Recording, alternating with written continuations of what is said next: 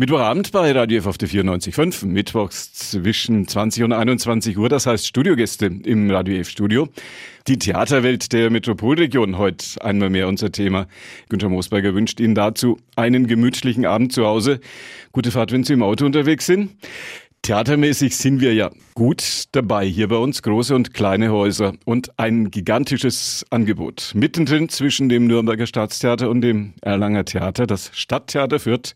Und da sprechen wir heute drüber. Bei uns ist der Chef, Werner Müller ist da, der Intendant. Einen schönen guten Abend erstmal. Schönen guten Abend, Herr Moosberger. Schön, dass Sie da sind. Nicht mehr so viel los auf dem Frankenschnellweg. Gegenverhältnismäßig sogar, ja. Sind Sie ein Vertreter des Frankenschnellwegs, ein Fan, der sagt, das soll kommen. Fangen wir gleich mit einer politischen Frage an. Also ich glaube, es würde dem ganzen Verkehrsfluss sehr gut tun, wenn man das Ganze nicht mehr über Ampeln regeln würde, sondern mit, mit entsprechenden Tunnels. Ich kenne es noch aus meiner Zeit, beziehungsweise jetzt auch bei den Besuchen in München. Da sind ja sehr viele Tunnels jetzt äh, am Mittleren Ring gebaut worden. Und das, was ich von früher gekannt habe, hat sich doch einigermaßen entzerrt, obwohl es immer mehr Autos werden gefühlt. Könnten wir auch mit einem Tunnel, meinen Sie, könnten wir leben? Das kann, wage ich jetzt nicht, wage ich jetzt nicht äh, zu entscheiden. Sehr schon, die, das äh, politische Eis ist ein dünnes. Der bayerische Ministerpräsident hat an, an dieser Stelle hier im Radio F-Studio, wo Sie gerade auch stehen, hat Markus Söder gesagt, er findet, dass äh, der Frankenschnellweg die einzige Autobahn in Deutschland mit einer Ampel ist. Ja, über die sind Sie jetzt gut drüber gekommen. Wir wollen auch nicht unbedingt über Politik und über Verkehrspolitik reden, sondern über das, was Sie im Fürther Stadttheater für die kommende Spielzeit vorhaben. Sie haben mhm. jetzt den Spielplan vorgestellt und ein bisschen über die vergangene Corona-Spielzeit. Fangen mit einer Quizfrage an. Was hat das Fürther Stadttheater mit dem Deutschen Schauspielhaus, der Züricher Oper und dem Wiener Volkstheater gemeinsam?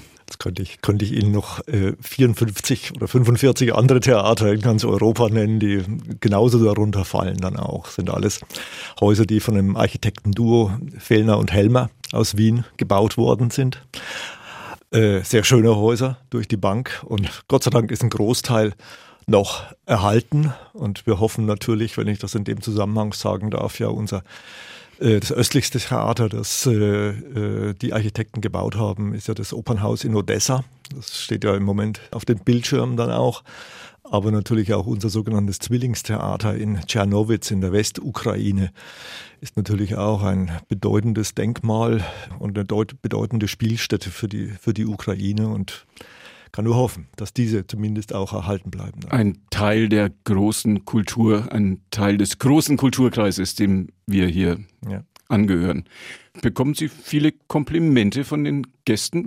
Also ich glaube schon, dass das eine, eine Rolle spielt, dass man gerne in dieses Haus geht, weil eben dieses außergewöhnliche Ambiente, diese Ausstattung und auch dieser äh, Stuck Plüsch äh, doch für die allermeisten äh, unserer Besucher, Besucherinnen einfach zu einem Theaterbesuch und zum Besuch im Stadttheater Fürth mit dazugehört.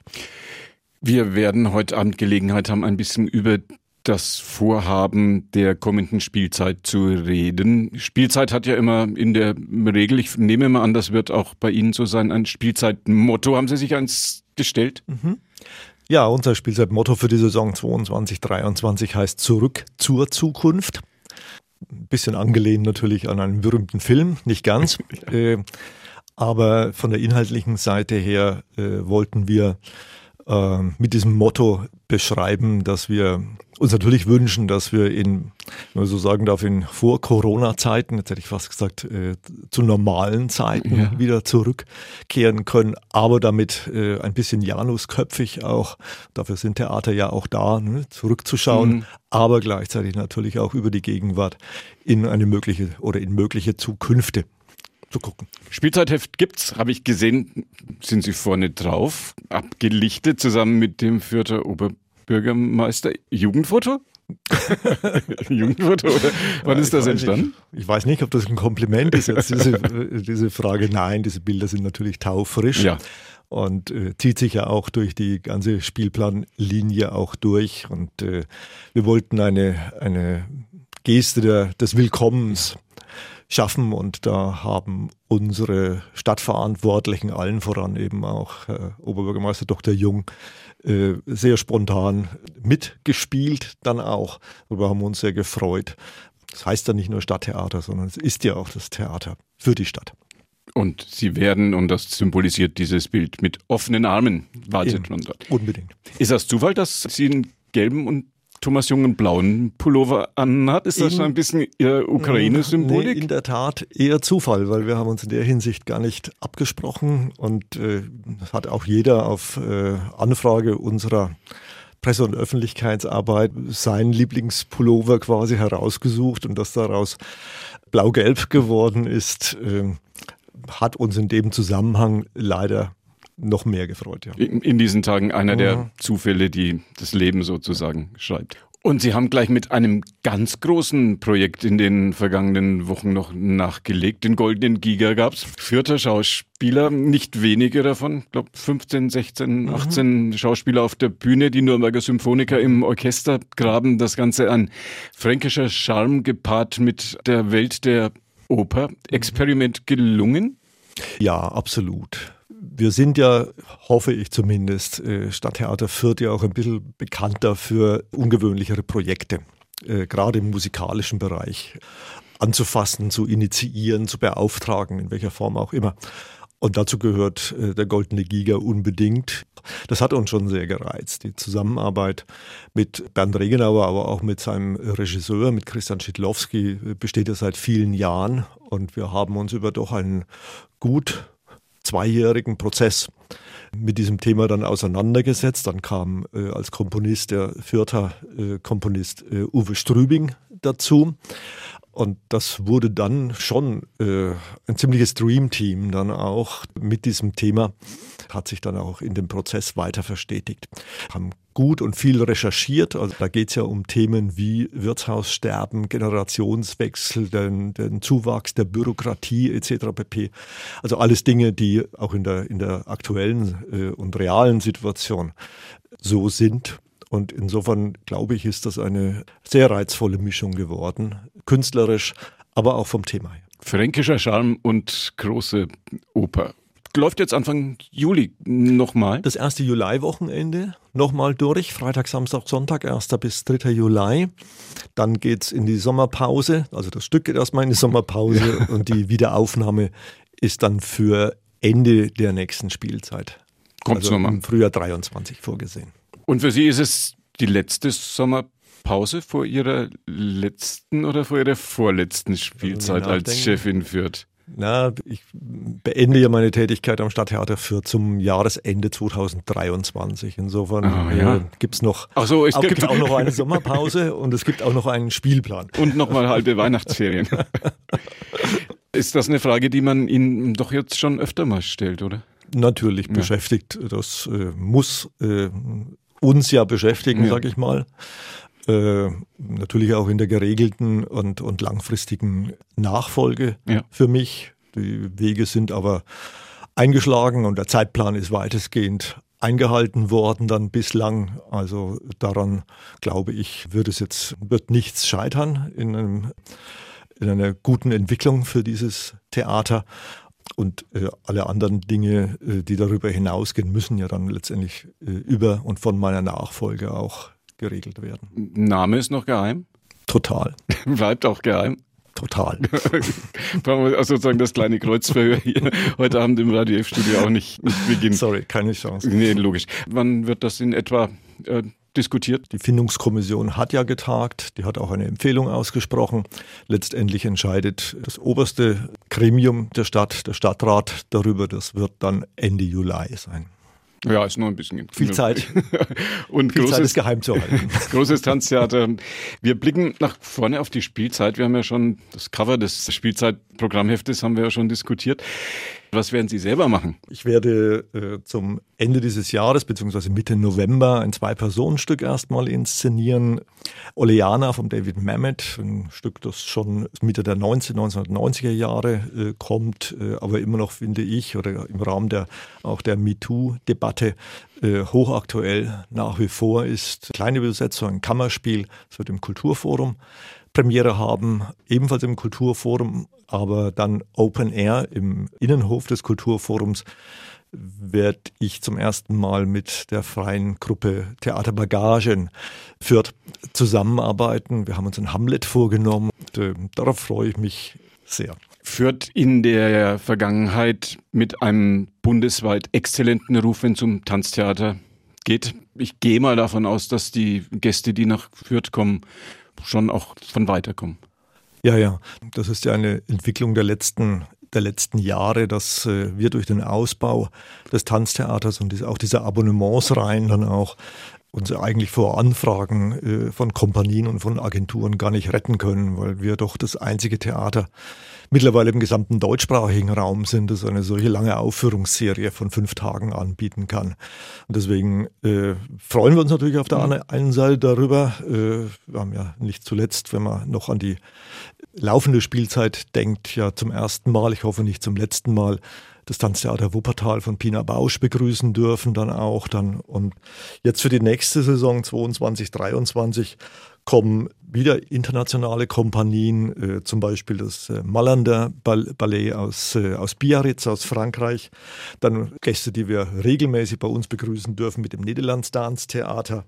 Aber auch verschobenerweise das nachgeholte 75-jährige Jubiläum des Limon Dance Theaters aus New York. Muss man sich jetzt schon ein bisschen nach Karten umtun, wenn man dabei sein möchte? Also man darf sich vor allem um Abonnements umtun, weil ja. das ist jetzt der, äh, der vorrangige Plan. Die, die Spielzeitbroschüre, die wir jetzt rausgegeben haben, ist ja vorrangig eine Abo-Abonnementsbroschüre. Sie wissen ja vielleicht, wir mussten die Abonnements de facto seit zwei Jahren ruhen lassen, beziehungsweise haben unseren Abonnenten, Abonnentinnen entsprechende Gutscheine ausgestellt, die sie leider dann eben auch nur zum Teil einlösen konnten während des Lockdowns, also während des Lockdowns gar nicht, aber danach dann. Mhm in einer eingeschränkten Maße. Und äh, jetzt ist natürlich unser großer, großer Wunsch, diese Abonnements äh, wieder zum Leben zu erwecken. Wir haben uns auf der einen Seite sehr gefreut, dass wir relativ äh, vertretbar Abonnenten, Abonnentinnen verloren haben. Also wir liegen jetzt bei gut 5000 Abonnements. Das sind alles Menschen, die uns jetzt quasi über diese zweijährige Ruhephase, wenn man das so nennen darf, die Treue gehalten haben. Sind wir natürlich auch sehr dankbar. Menschen, denen man ein großes Kompliment machen muss. Unbedingt. Aber wir warten, es wird auch wieder bessere Zeiten geben und die Resonanz jetzt auf den Spielplan, auf diesen Abonnementsspielplan, die ermutigt uns auch schon sehr, dass wir zumindest äh, diesen Stand auch werden halten können. Ist das für Sie auch eine Herausforderung? Da bei jeder Produktion muss ja das Häkchen von Ihnen hin, mhm. Sie verantworten den Spielplan, muss der Intendant des Fürther Stadttheaters dann eigentlich auch oft Nein sagen? Also mehr, mehr Nein als Ja, ja natürlich, weil äh, mehr als diese 280 Spieltage in unseren Spielstätten haben wir de facto nicht. Und äh, natürlich ist die Angebotspalette gerade im Gastspielbereich, auch im internationalen Gastspielbereich, sehr viel größer als das, was wir dann äh, unterm Strich realisieren können. Dann auch. Aber das ist äh, ja natürlich eine Herausforderung, aber natürlich eine sehr aufregende und spannende und nie langweilig werdende Aufgabe. Ist das eine angenehme Position, die Sie zwischen dem Staatstheater und dem Erlanger Theater haben oder eine schwierige? Nein, das ist überhaupt nicht schwierig in dem Sinn, weil äh, erstens mal durch, äh, durch diese spezielle Konstellation gibt es in Deutschland so gut in der Form überhaupt nicht. Hat sich, denke ich, das Stadttheater Fürth auch in der Hinsicht eine, ein Alleinstellungsmerkmal ja erarbeitet dann auch. Das wird ja auch so wahrgenommen. Und darüber hinaus äh, pflegen wir sehr kollegiale Kontakte eine, oder eine kollegiale Konkurrenz, wenn, Sie, wenn man das überhaupt so nennen darf, dann auch mit den Kollegen aus Nürnberg. Das ist ja nicht nur das Staatstheater, sondern es sind ja auch die, die kleineren Häuser dann auch und die freie Szene, aber auch zum Theater Erlangen. Äh, natürlich gibt es auch Überschneidungen. Wir sind ja schließlich in einer Metropolregion dann auch. Und wenn Kollegen, Kolleginnen andere Häuser sagen äh, oder wir sagen, boah, das habt ihr aber aber toll gemacht, dann ist es ja eher ein Anreiz zu sagen, das müssen wir aber mindestens genauso gut hinkriegen. Auch tolle Kulturgegend hier bei uns. also kenne noch die Konkurrenzsituation diesseits und jenseits der Maximilianstraße in München zwischen Residenztheater und Kammerspielen. Man kann sich da eigentlich nicht schaden, weil wir sind, wir sind keine Wirtschaftskonkurrenten, die, die sagen, jetzt nehmen wir euch die Zuschauer weg oder irgend sowas. Ich bin immer der Meinung, je, je besser wir alle miteinander funktionieren und arbeiten, umso mehr tun wir für die gesamte Theaterlandschaft. wenn sich die Radio F-Hörer dafür interessieren, was sich in Fürth in der kommenden Spielzeit tun wird und jetzt schon mal ein bisschen planen wollen. Das Spielzeitheft ist da. Stadttheater Fürth zurück zur Zukunft. Der Mann, der es verantwortet, heute bei uns im Radio F-Studio. Bei mir heute Abend der Chef des Fürther Stadttheaters, Werner Müller. Schön, dass Sie hier waren. Sehr gerne.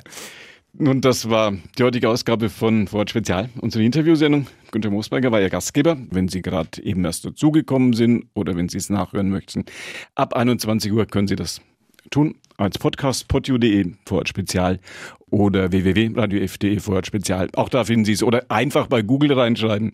Kommen wir garantiert an erster Stelle. Wenn es dem nicht so wäre, wird es hier bei uns in der Radio Redaktion lange Gesichter geben.